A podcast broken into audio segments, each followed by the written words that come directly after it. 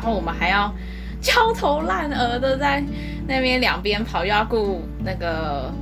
段段段考，然后一般顾学测。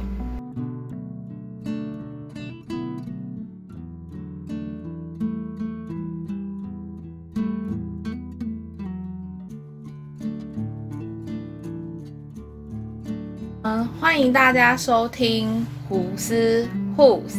大家好，我是米笑。上一集呢，在最后我有提到，繁星是一个近在咫尺的目标，也是一个远在天边的运气。而今天我就邀请了另一个繁星仔，来和我一起分享我们在选择繁星作为升学管道时的一些故事，以及说明为什么我在上一集会说繁星也是个远在天边的运气。那么接下来我们就欢迎另一位繁星才女安伦。Hello，大家好，我是吴安伦。今年透过繁星上了正大阿拉伯文系，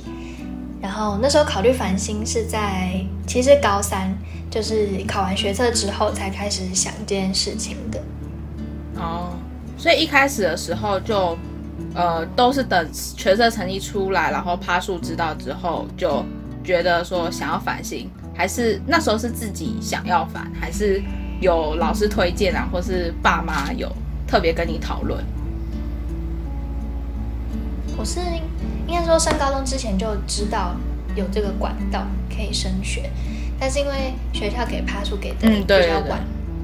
就相较于其他学校，对，所以其实心里还就没有底，说自己到底这样的成绩在学校会是几哦。趴。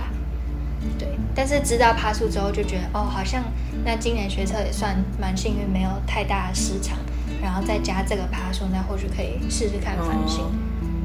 我自己我自己想试的啦，对。嗯，因为像对我们学校真的是给的趴数超级晚，所以那个时候我有点蛮焦虑的，因为呃我是在国三升高一的时候就有准备想要用繁星的管道升大学，所以我算是比较尽战战兢兢的准备，然后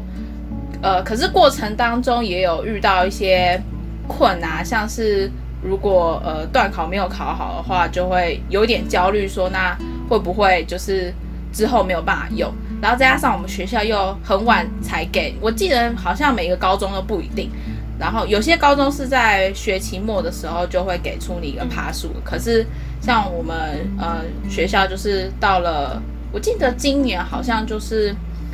呃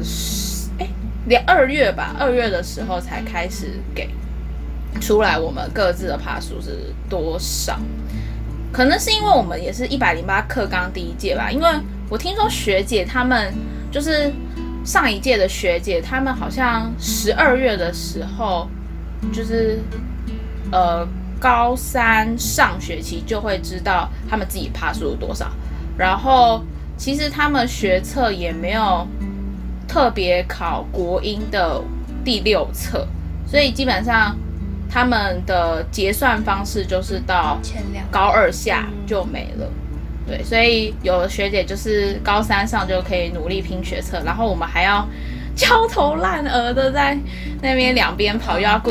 那个段段段考，然后一般顾学测。那那个时候你也是像我一样，就是会有点两头烧的感觉吗？还是就顺其自然？我是就就当小范围的复习啦，就断考高三的断考对我来说，但我那时候有打电话去问，就是我们上一届语字班也是繁星上成大的学姐，问她说，以我这样的学习成绩，到底在景美可以排到几趴？因为我那时候是完全没有底，我就没想说，那万一我是七趴八趴，那我要考虑的学校是哪些？那万一我是一趴两趴怎么样？这样，然后问完之后，因为学姐是三趴，然后她的成绩嗯略低我一点点，然后我就比较安心说，哦，那这样我好像可以比较往前面的学校去看看，这样。哦，对，我也是有问过学姐啦，可是我觉得他们都好像太强了，对，超乎我预期，所以想说，好，那我就还是安心做我自己好了。那那个时候你在语资班，就是呃，算是比较就是成绩很优秀的同学，那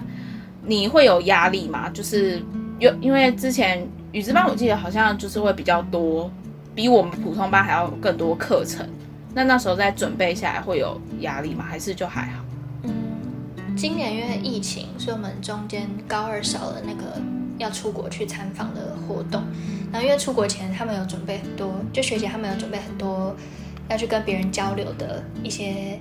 报告啊，然后一些竞赛什么什么的。但因为我们今年去屏东就比较放松一点，应该说那件事情让整个负担有减少很多。但其他在断考，我觉得就是因为哦，因为刚好我在活动里面也都当比较多种这样的角色，所以我会尽量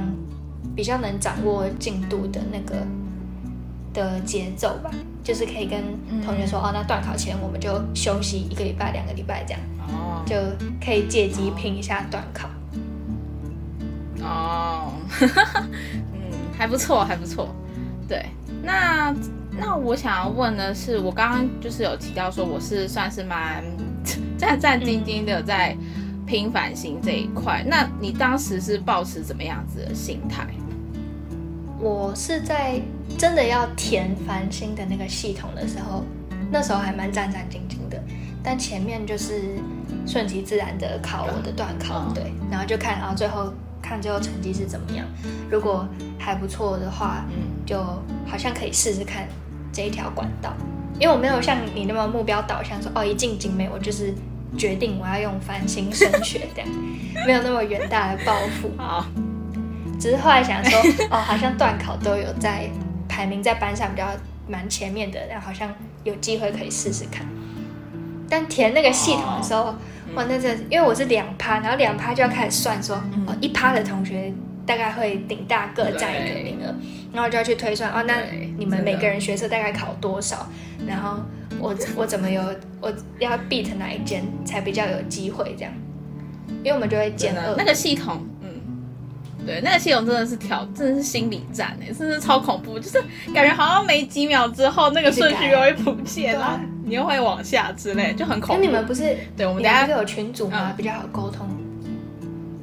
是比较好沟通啊，可是就是我好，我刚刚就是呃有一个故事，就是发生在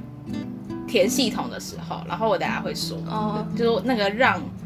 就是我跟另外一个要填正大日文的那个那边，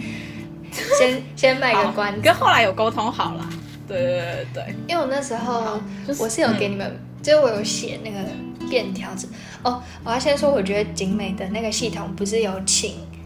那个公司把百分比改成全国的那个排名百分比，就是在那个成绩那边，那个对我帮助蛮大的。对，是，因为全国百分比的话，我就可以去对大考中心给的那个累计的人数，然后就可以知道你们是几几分。就我翻简章，然后看啊，你们那个系是要看什么科，然后就可以再去对那一科的。积分累计，那我就知道说哦，你们每个人大概学测考多少？哎，好聪明！但是如果其他学校是百分比是放校内的话，那就完全没辙。对后面就是非一趴的人来说，真的会是蛮大的困扰。哦，是哦，我都不知道哎，我是知道他有转换成就是呃那个就是怎么讲，那个叫什么校学测的全国的百分。哦，全国的百分比，但是我完全没有想要可以用这招，我就一直在那边盯着荧幕，在那边看，说到底谁，到底谁排我前面，我要换到哪里去啊？好，就是好，刚刚安伦有说我就是比较目标导向，对啊，我就是目标导向没有错，因为我在上一集的时候我有说过，就是我国中的时候就是有意识到自己校内的成绩就是比我大考的时候还要好，然后。所以就那时候就有知道说，哦，繁星可以就是弥补我就是大考可能会失常的那一块，所以我就想要用繁星。好，那当时就是你知道你有意你有设想过你繁星结果吗？还是就想说哦填了就填了，反正上跟没上都 OK。我是蛮想在这个阶段上，因为我觉得嗯。就早一点解脱是一回事，而且学测考完之后，整个就算成绩已经出来，整个读书的氛围就已经跟学测之前那种大家一起准备考试的氛围就很不一样。然后我就想说啊，我如果不是意志力那么坚强的人，万一没有用学测的成绩就上的话，那之后在比较松散的气氛里面分科会不会又影响到整个准备的感觉？这样，我想说，那就想说，他学测既然也没有大失常，那就尽量要用学测的成绩就赶快先上，因为今年我们课纲又让那个后面各生的流程其实往后延蛮多的。如果等你各生结果出来，然后才要再去准备分科的话，是绝对来不及。对啊，嗯，我当时也是抱持这样子的心态，因为今年的变数真的太多了。然后我我自己是因为我有在学测市场，所以我就我的我在各生跟分科这边的那个路就已经有线索了，就是我已经没有太多做选择，所以我就只能赶快去用繁星赶快上一上。而且趴说那么好看，就不要浪费啊！尤其在第一关就是要比小牌的趴数的时候，而且我觉得繁星真的蛮嗯蛮适合，就是容易在大考紧张失常，可是在校内的小范围考试掌握的还不错的人。真的没有错。像我有一个同学，他他是那个第一类群的，他是呃资资那个叫什么啊资讯工程那一类群资讯理工，然后他是两趴，可是他最后不知道为什么他就去填兽医系，然后我个人觉得他好像是掉数 A 吧，所以可能像电机啊或是资工之类，就好像没有办法去填。嗯，然后他就去填兽医系之后，可是台湾的兽医系好像就是台大、中心，然后加义大，对对对对对，然后他就填中心，嗯可是兽医系就很很少大学有嘛，然后一定那边想要读兽医系的人一定就是很多，就会挤去那我刚刚说的那些学校，然后后来他就没有上，然后我是觉得有点可惜啊，对，就是两趴虽然呃趴数蛮好看，然后可是他最后就没有用到，可是这也可能是他另外一种选择，也说不。可能他就是很想要，就是除了资讯理工那些之外他就很想要读兽医，那就对对对，对就会被限制。好，那自己就是上了之后，就是你应该也不会后悔说当初应该要分科或是各省吧？因为我有听到有人说他繁星上了，可是他还在后悔说，好像他的学测用学测成绩好像可以去到更好的。你有这种心态吗？是比较还不太有哎、因为我觉得繁星，就我后来最近刚好各省一直在放榜嘛，然后就观察很多就是用各身上的人，然后跟繁星上的人，然后我发现繁星真的会因为，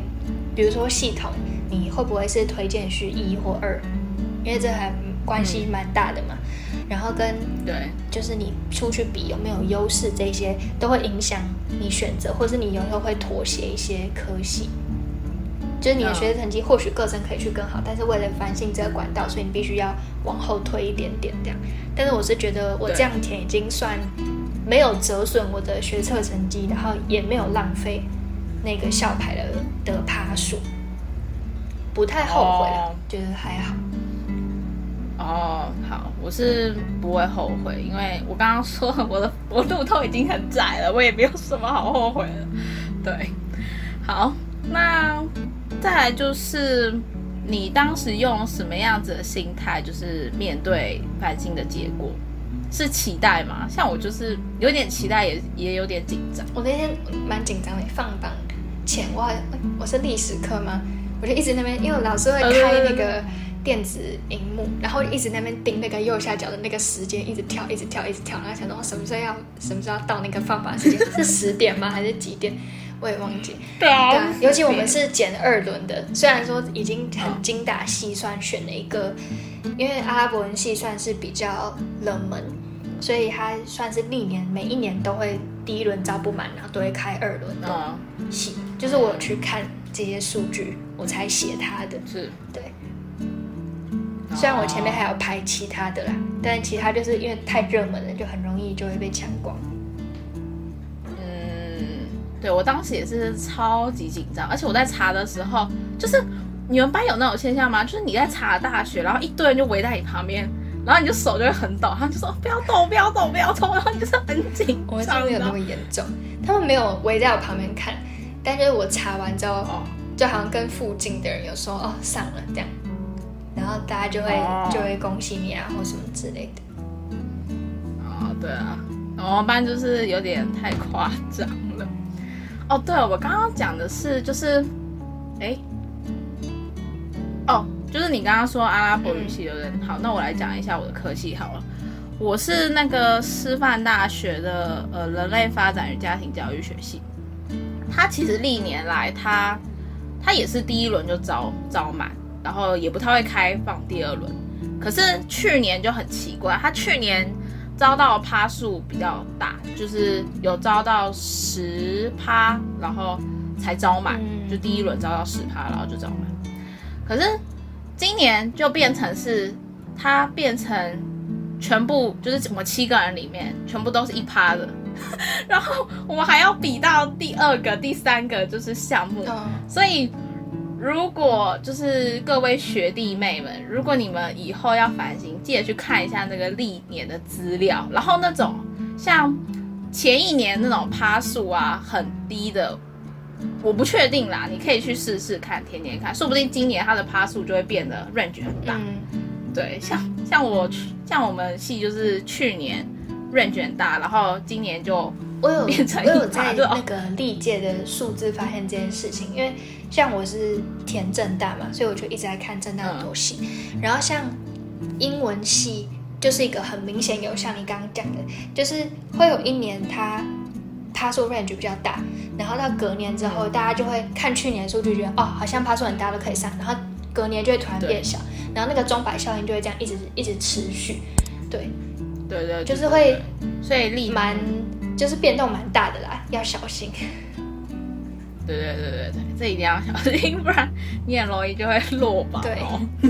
嗯，好，那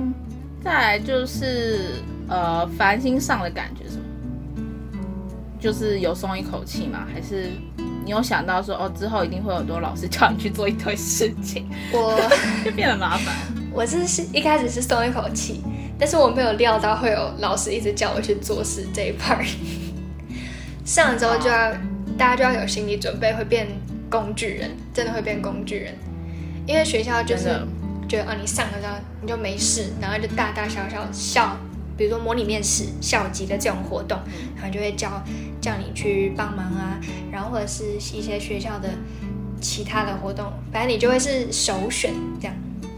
因为学校都会忘记特殊选材就上的人，啊，他们明明就更早，因为他们人数少。他们，偷抱怨。嗯，对啊，对啊，对啊。然后哦，对，所以我们三月放榜之后，我记得四月、五月，好像到六月才比较多自己的时间可以去做事，刚好也毕业了啦。嗯，对，就暂时不用当工具人，就之后不知道会不会有。好，那你有发生什么就是在过程中的一些小故事吗？嗯，战战兢兢的便条，我可以讲的仔细一点。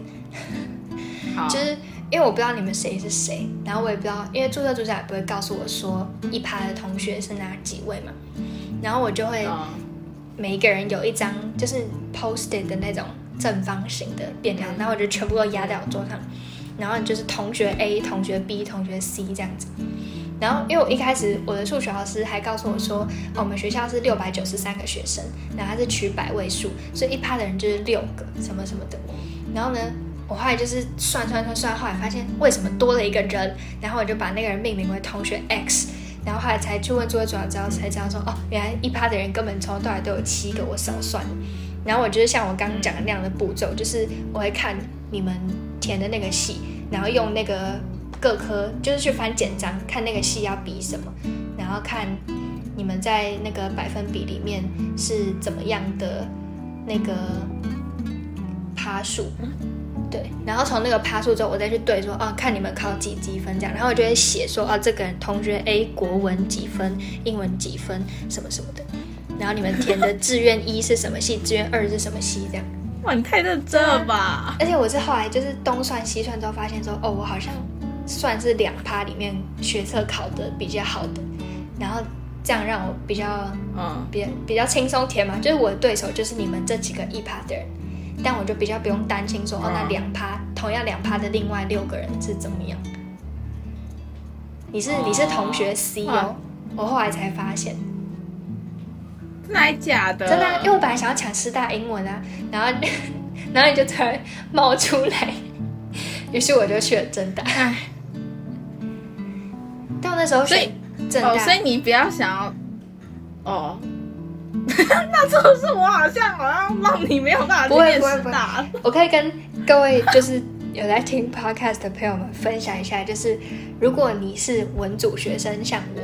然后你蛮喜欢语文类科或者什么这样英文啊，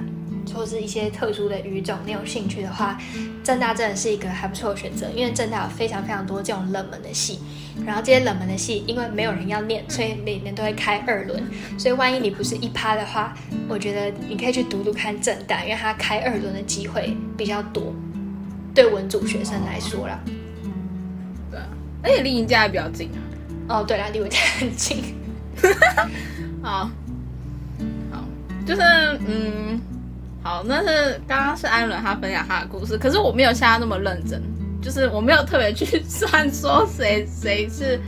谁跟谁的分数是几吧，因为我们一趴的人就已经有一个群组，就是互相讨论。然后我可以跟大家分享是，我们那时候一趴就是三个呃文组，财经商管跟人设法政，一个是财经商管，他是学数 A 的，然后人设法证、人文哎人文法证，他们是学数 B 的。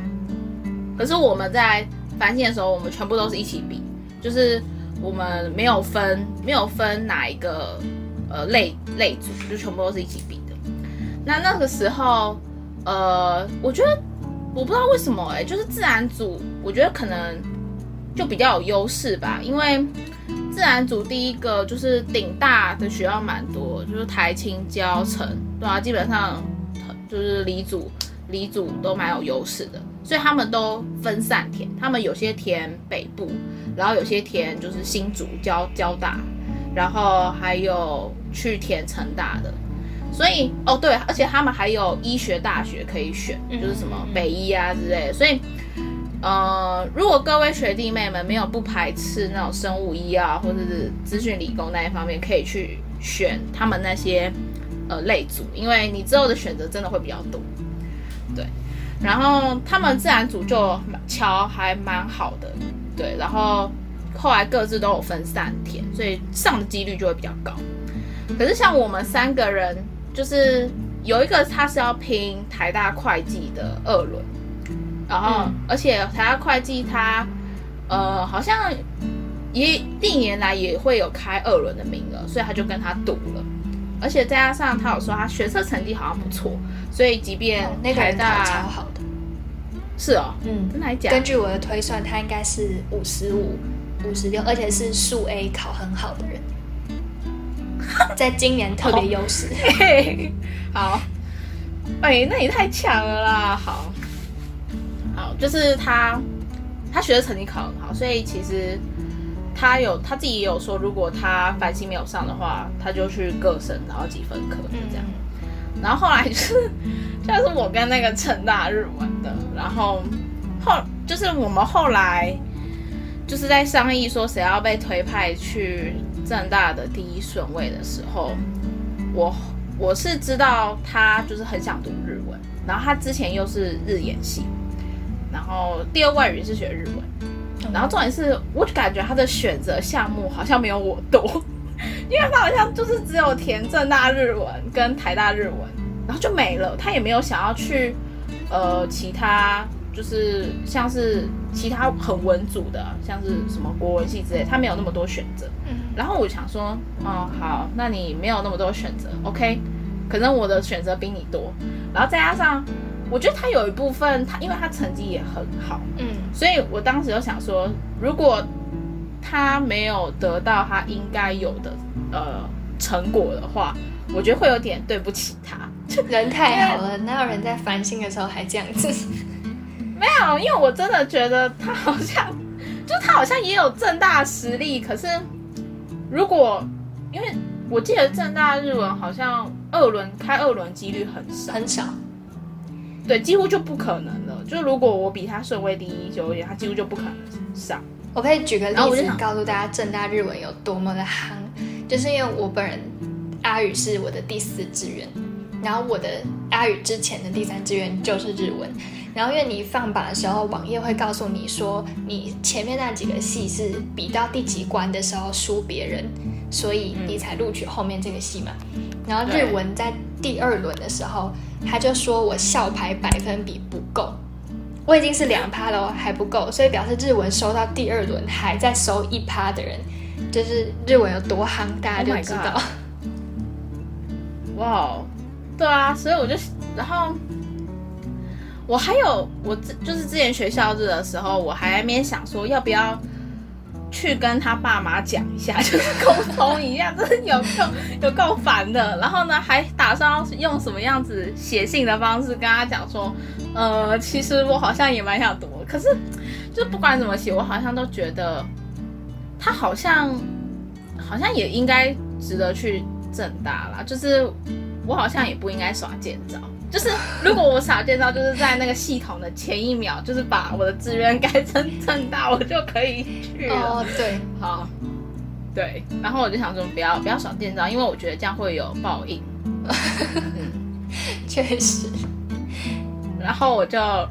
对，该该不会该不会，如果我耍剑招，然后到时候我没上。然后我之后本科跟个生就一路衰到尾，直接去重考，那就不好了，那就真的不好。而且繁星没有，就是哦，落榜是没关系，但是如果你填了之后放弃，你就要直接去分科。对啊，我觉得这也是在威胁大家说，好好填，不要不要占了名额又不要这样。嗯，对，所以当时就基于觉得。他应该好像可以让他去正大，我不会后悔的心态，我就让他去了。对，但是我其实会不会就说很就是那种忍痛割舍，其实也没有，因为我发现其实我正大的话，呃，政治或者传播那一方面，可能就偏社会那一方面是我比较喜欢的。可是如果是语言类的话，我个人透过我三年测试德文下来，我我觉得应该我应该没有办法念三年的语文，对，所以我就没有，所以我正大想要去的科系也比较少，所以我就我也我也没有到特别后悔。嗯，我是觉得，我觉得我繁星完之后有一个想到的是，我在学校我是财经相关学群，就我是修数 A 的。然后，因为我本身就本来就不是擅长数学的人，然后当初高二学数 A，只是想说，万一以后要去读财经商管类的系，他一定要看数 A 嘛。然后，因为今年像我们这一届是台大跟政大的商管都已经说要看数 A，可是呃，清大、成大还有交大是说他们看数 B。然后那时候想说，好，那我就去修数 A，然后考数 A，然后数 B 就是。顺便考一下这样，但是我是觉得，如果我学数 A，但是我又不擅长数学，这样反而会让我的趴数会拉低。就是说，如果大家是真的有意很想要翻新，那你高二的时候你就要选一条，呃，你走起来比较顺的路，不然到最后趴数如果差一趴，就万一我很幸运的，我是很幸运刚好在两趴，但万一我不小心市场又到三趴，那就事情就麻烦了，真的。嗯，对。选数 B 或许会比较轻松。如果你本来就不是很喜欢跟数学打架的人，嗯，然后我觉得也要看学校的整个性性质什么，因为像我们是女校嘛，所以文组的竞争就会比较高。对，然后我觉得如果你选数 B 的话，然后你又是数学。有一定水准，没有到太差的话，其实它有时候会反而可以提升你校内就是段考的表现。嗯，对对对，因为像自然它自然组他们的话，就是又要读很多呢物理化学之类的，然后就会比较麻烦一点，对，就可能不见得可以有这么好看的爬树，对，而且繁星的时候爬树就是，很重，嗯，最大的决定权就是爬树。对，好，那你之后繁星上之后有计划什么？就是你原先有计划什么吗？然后后来就是因为被当成工具人之后被打乱了。其实就真的只是把那一些就是学校各生要看的书看一看，然后想要考雅思吧，哦，大概就这样而已。其他其实本来就没有特地想要干嘛。哦，我的话其实就是有一些大学的先修课程，嗯然后可以看说你们学校有没有呃相，就是可以去抵你们学校自己的学分，可是你是去上其他大学的课，然后哦，来来去抵掉你呃一些学分。对，然后我最近是在上那个心理学，嗯，对，然后可能是因为我自己之后也有打算想要双主修，就是师大幸福了。对，想说就是先了解一下相关的一些知识。然后我现在应该是，哦，我一直在准备多译，我想要去考多译。嗯，嗯，大一的那个英文免修也都可以用。对啊，就是如果以后不想要那么早去上早八的话，可以试试看。对，好，那你最后有什么想要给一些学弟妹一些意见？我给学弟妹意见哦。除了刚刚，哎，应该在最大的应该是刚刚就是数 A B 的那件事情。就我觉得，如果你真的不擅长数学，但你很想要走繁星的话，你就直接选数 B 吧。就是不是叫你放弃，就是不要不要 tackle 那些你不会的东西，然后就是让自己有机会往下掉，这样。嗯，而且我觉得像像我是两趴，所以我要考虑第二轮的事情，然后就是找你有兴趣的那个领域开比较多系的学校，你就更有机会可以捡到二轮。嗯，对，就是呃，大家就要尽量，就是到繁星那一关的时候，要尽量去抢你们学校派出去，你是对应那所大学的第一顺位被派出去的，因为那样子的几率才会比较高。对，而且因为它有，就是学那个教育部有规定说，大学端每个系，诶，不是每个系，就是每个大学第一轮不是会一定要收进那个高中的一个人，对，对，然后？然后就就是这个这个制度会让一趴的人比较有保障，哦，对，对，嗯，可是我想我可以分享一个，就是哎，你知不知道我们学校有一个，反正那个学校内趴数二十趴，然后去台大机械 我听说，对，真的有。就是虽然我们刚刚就有强调说校内的呃趴数很重要，但是你学测也不可以考得太差。哦，对对对对对，就是我可以跟大家分享，就是繁星它比较呃好的一个优点，就是它会在你要考试的前一年，就像我们今年是一一一嘛，然后他在一一零的时候，可能十一月、十二月的时候，大考中心那边就会公布说。繁星他们各个学校看的那个门槛是多少？可能是顶标、前标或者是均标、后标之类的。然后你那个时候就可以，如果你真的有明确的目标准备繁星的话，你那时候就可以去看说，哎，我要怎么去调整我的那个，呃，就是我我可能要注意一下，我每次模拟考下来，我的那些各科有没有达到那个门槛，你想要去的那个科系的门槛。对，嗯，不然就是很容易，你到最后你没有去，你没有去先知道说你那个学系要看什么样子的标准，然后你最后考出来，你就会说哈，我完全不能填。对，所以学测成绩目标没有达到也不行。对五标没有达到也不行，所以就是一个 双重压力的感觉，而且对那时候就是真的蛮蛮累的。啊，而且繁星真的就是学测成绩，大家不要觉得学测成绩不重要，因为它第一关，尤其像像顶大他们比较，就是大家还是要比最后那一次考的好不好，所以简章上面其实会列的很明确那个呃比的比序。然后除了第一个是教育部规定的那个校内趴出之后，很多学校就会连着看好几个你的学测成绩各科单科的百分比，或者有些会看总积分的百分比，然后你就其实到头来还是在比学测成绩。嗯，所以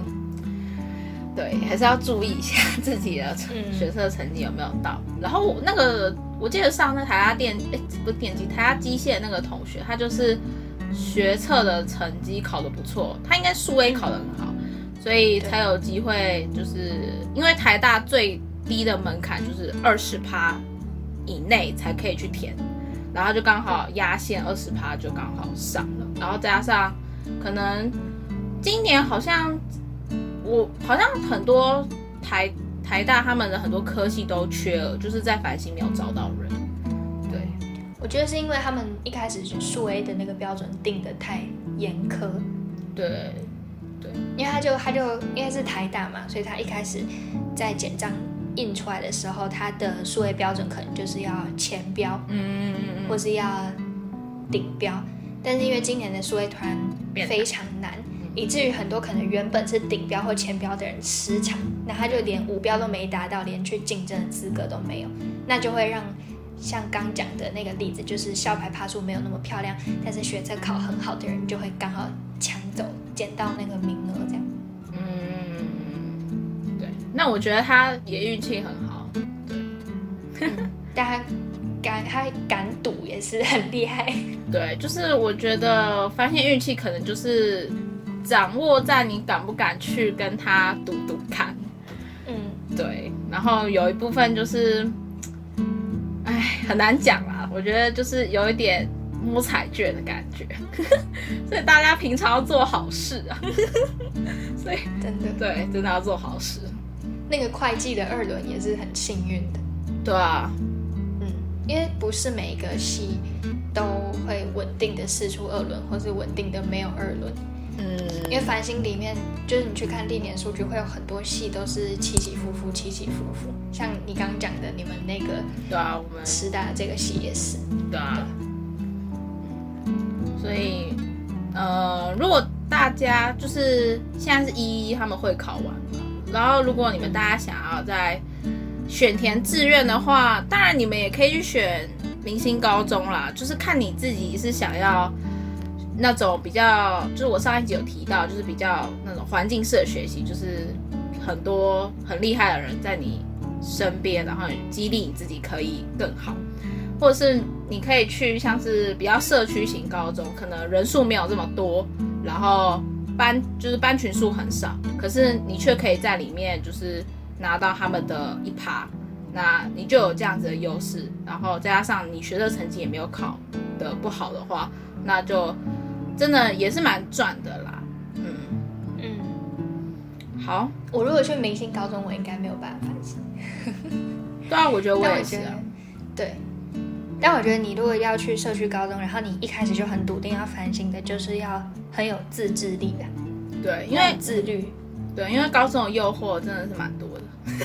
嗯，而且你要非常稳定的维持。现在是两年半嘛，因为我们还要采高三上的国英。对，就是嗯，你有时候会牺牲蛮多那种玩乐时间，对，适合个性很谨慎的人，嗯，对，嗯，或者目目标很明确，嗯，好，那今天我们呃繁星的故事集就差不多到这边告一段落，那之后如果有。同就是同学或者是家长想要更了解繁星的话，可以去 IG 搜寻胡思护死的那个，呃，就你去 IG 搜寻应该就会有，然后我里面应该会比较再更详细的介绍。那我这一集比较没有做繁星的整个流程，是因为它繁星它真的很复杂，所以我可能现在讲的话，大家可能听不懂。对，那到了高三，诶，到了高三之后，就是真的要走繁星这一关的人，应该就会比较清楚，是说，呃，繁星它整个流程跟制度是怎么样。因为